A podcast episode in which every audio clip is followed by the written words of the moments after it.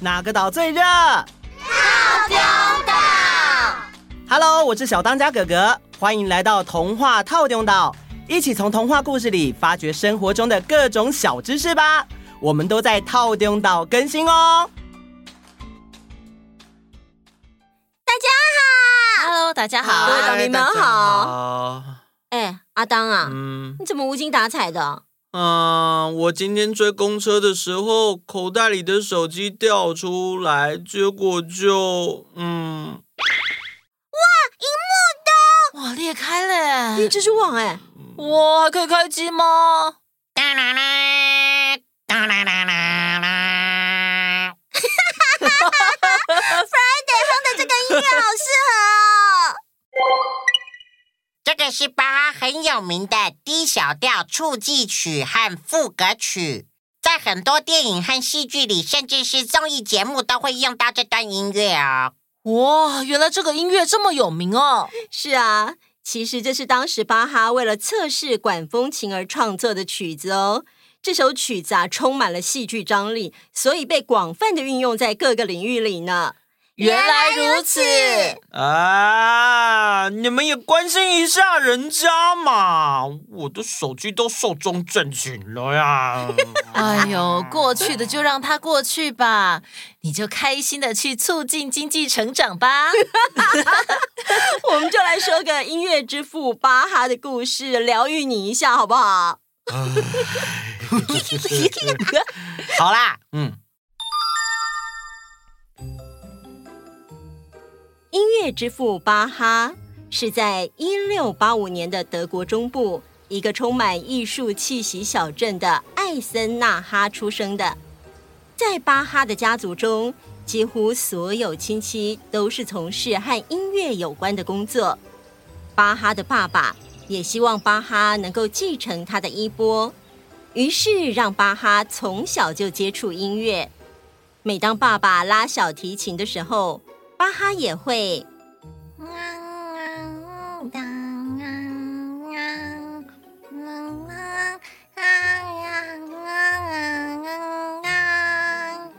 而且还会随着音乐摇头晃脑，陶醉得不得了呢。这孩子对音乐好像特别敏感，手也长得很漂亮。嗯，我一定要好好的栽培他。嗯，看他的手，我就从小提琴开始教他好了。乖。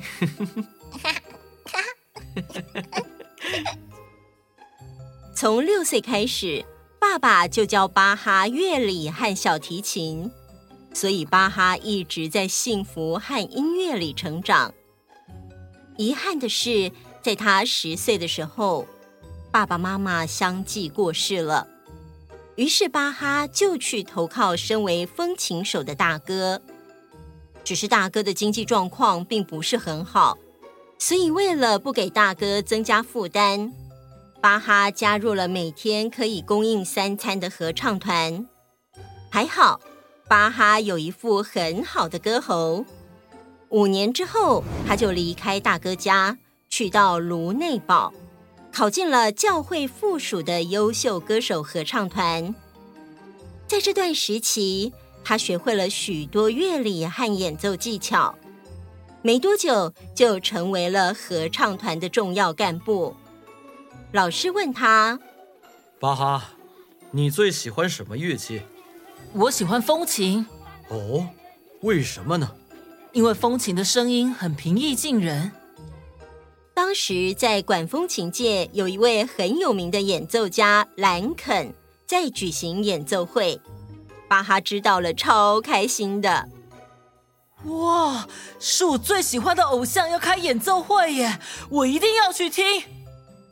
演奏会当天天气很冷，而且还不断下着大雨，巴哈没有钱坐车，就用走的。走了十公里才到达演奏会会场，他聚精会神地听着偶像兰肯的演奏。哦，这音乐太感人了！还好我刚才没有放弃走过来。兰肯也发现了一对炙热的眼神，一直很专注的在倾听着，看着自己的演出。他的心里也非常感动。于是，在音乐会结束之后，他走向巴哈，亲切的问：“年轻人，你叫什么名字？”“哦，您好，我叫约翰·巴哈，我真的很喜欢您。”在聊天中，兰肯知道了巴哈是在教会的合唱团工作和学习。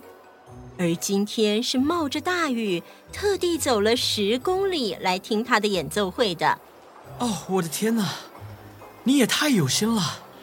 这样吧，年轻人，你愿意弹奏几首曲子给我听吗？嗯，好，当然好。巴哈迫不及待的弹奏了起来。他纯熟的技巧、流畅的旋律，连兰肯也竖起了大拇指。年轻人。你弹得很不错哦。看到兰肯欣赏自己，于是巴哈恳求的问：“尊敬的大师，您愿意教我吗？”你真的很棒，我当然愿意，而且我一定会尽全力把你教好的。但是这个时候，巴哈反而沉默了一下，他不好意思的对兰肯说。大师，可是我没有钱，没办法付您学费。别担心，孩子，我不会收你学费的。听到兰肯的话，巴哈兴奋的说：“那老师，从下个礼拜开始，我每个星期天都来汉堡向您学习，好吗？”“好，当然好。”从这天之后。巴哈每个礼拜天天还没亮就开始出发，走几个小时的路到汉堡去向兰肯学习。这段时间让巴哈的情谊大为精进。巴哈一直在教会工作，之后辗转去到几个教会，期间和自己的表妹结了婚，还有了孩子。他在科登一所教会任职的期间。写出了许多世俗的音乐。由于当时的领主很喜欢音乐，所以也很赏识巴哈。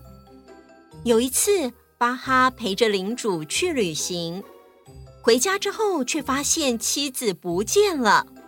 他急着到处找他的妻子。玛利亚，玛利亚！有位邻居听到他的声音之后，跑来告诉他。巴哈，你出发几天之后，你妻子就生了一场又急又猛的病去世了。我们不知道怎么联络你，嗯，只好先帮你将她安葬了。什么？那我的孩子们呢？孩子们现在应该在墓园里。好的，谢谢你。哎，巴哈很爱他的妻子。这对他的打击真的很大。后来，他决定带着孩子离开这个伤心地，来到了莱比锡。而莱比锡的圣托马教堂正好邀请他担任合唱团团长，他毫不考虑的答应了。除此之外，他还兼任圣托马学校的老师。在一场宴会上，巴哈遇见了后来的妻子安娜，她有着一对深邃的眼睛和动人的嗓音，她正是那天晚宴的主唱，演唱的歌曲为巴哈带来了很大的震撼。宴会结束之后，安娜小姐，您的歌声非常感动人心。谢谢您，巴哈先生，我对您的作品也非常欣赏。他们总能触动我的心灵。两个人很快发现彼此都对音乐有着无比的热爱，他们开始一起创作、合作演出，音乐成为他们情感的联系。不久之后，巴哈就向安娜求婚了。婚后的巴哈因为工作和生活的稳定。开始大量创作，他每个礼拜都为三间教会创作新曲子，所以创作的曲子不计其数。只可惜流传至今的只剩下两百多首。巴哈的曲风越来越受欢迎。一七三三年，四十八岁的巴哈又完成了一首大合唱曲，这就是有名的 D 小调弥撒曲。奥古斯都国王，我将这首曲子献给您。奥古斯都国王听完了之后，太好了，这首曲子真是太棒了，巴哈，神会保佑你的。后来。这首曲子在所有弥撒中是最受欢迎的。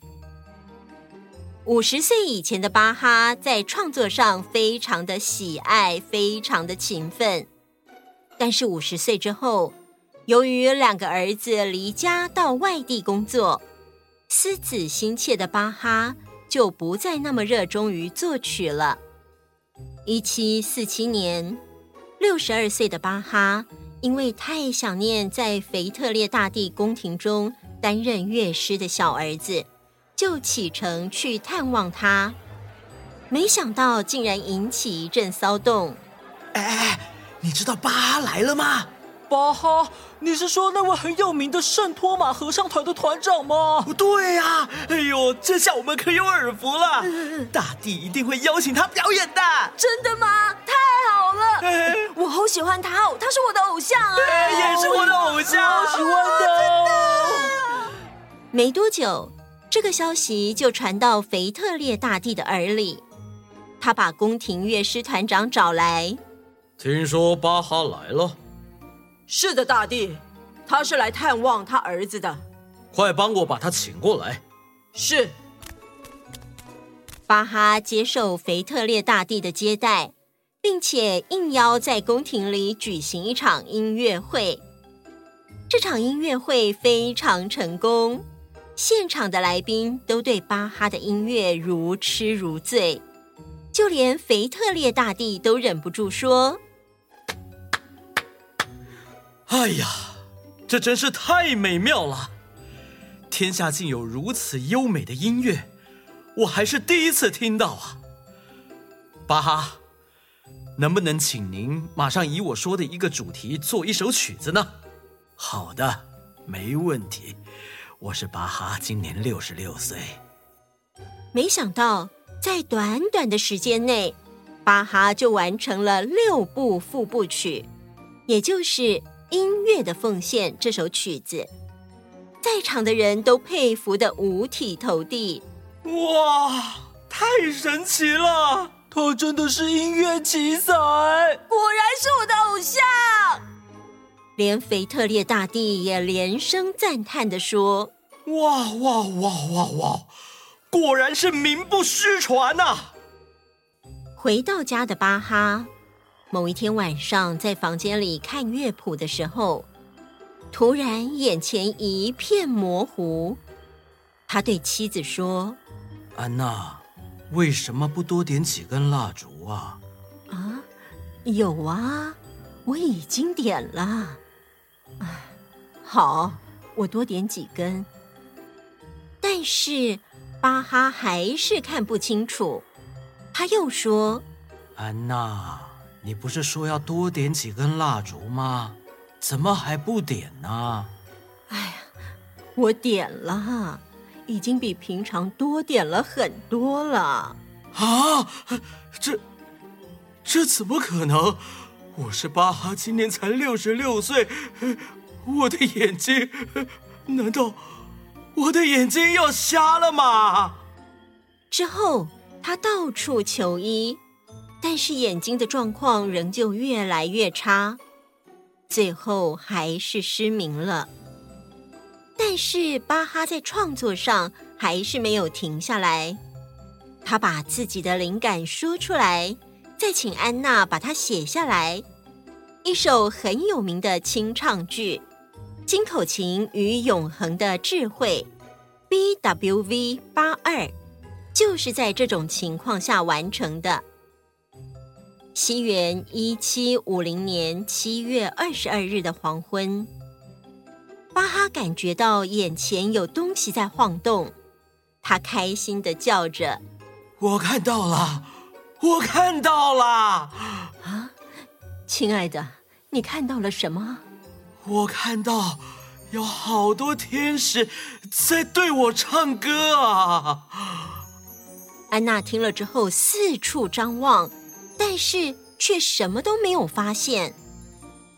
当安娜再回过头来的时候，却发现巴哈已经停止呼吸。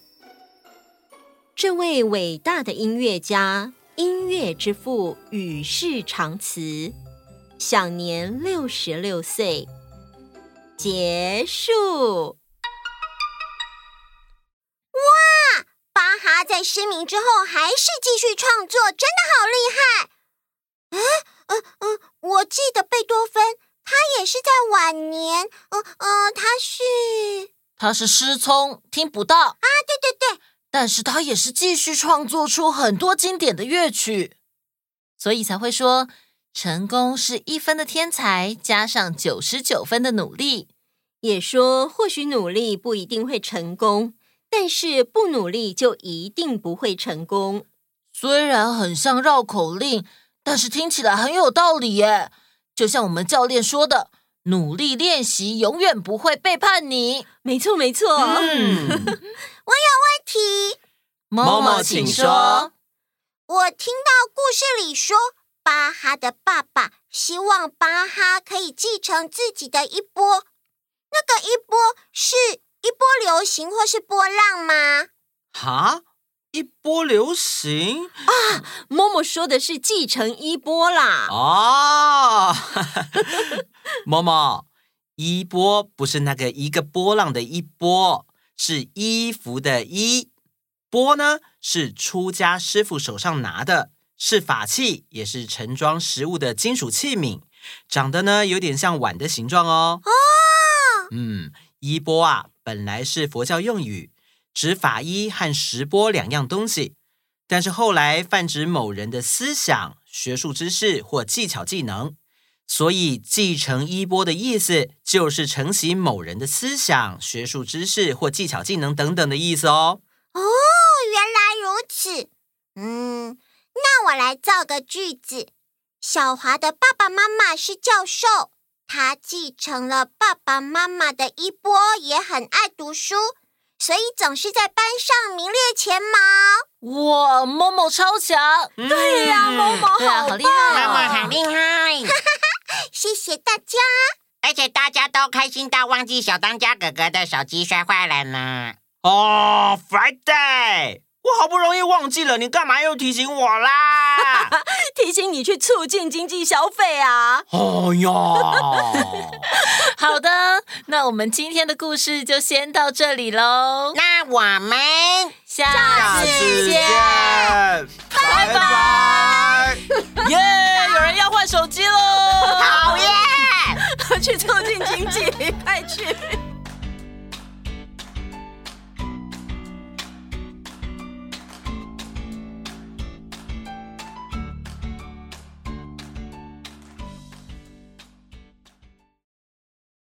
你想收听全部的故事吗？马上加入童话套用到天际 club 就可以立刻解锁无限听到宝。跨平台收听请使用 spotify 加入。ios 系统推荐使用 apple podcast 好多好多故事等着你啊等你哦。等你哦。等你哦。